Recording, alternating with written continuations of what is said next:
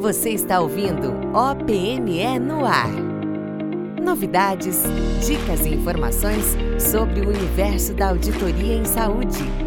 Uma iniciativa da gestão OPME.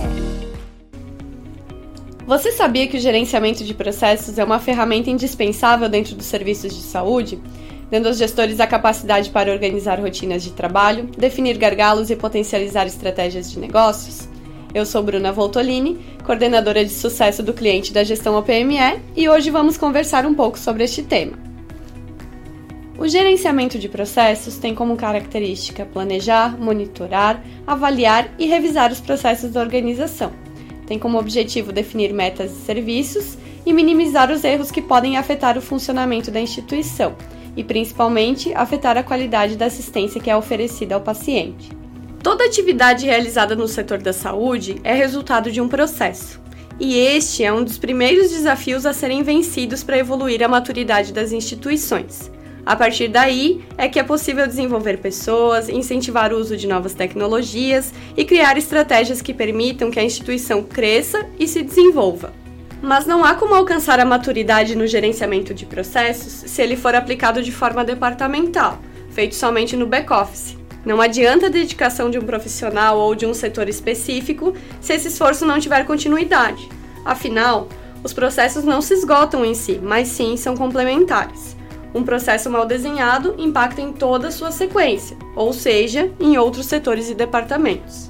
Mas como saber se a minha instituição precisa rever os processos ou traçar novas estratégias de gestão?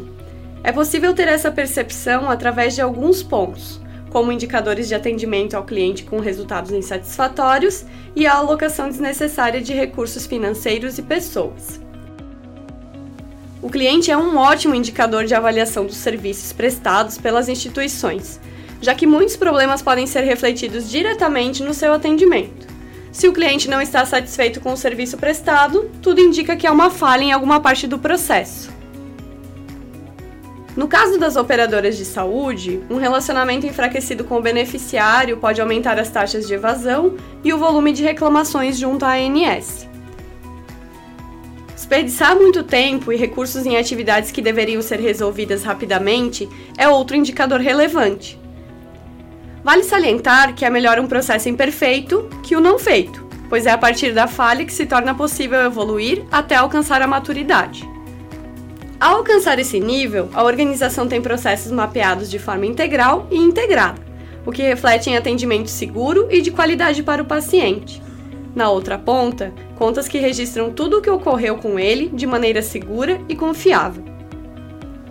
Implantar e amadurecer este tema não é algo para o futuro, deve ser feito quanto antes, quem se atrasar ainda mais nesse caminho corre o risco de ficar para trás diante de um mercado cada vez mais competitivo, composto por pacientes cada dia mais empoderados sobre seus direitos e sobre os cuidados relativos à sua saúde. Este foi mais um OPME no Ar. A sua fonte de informações sobre auditoria em saúde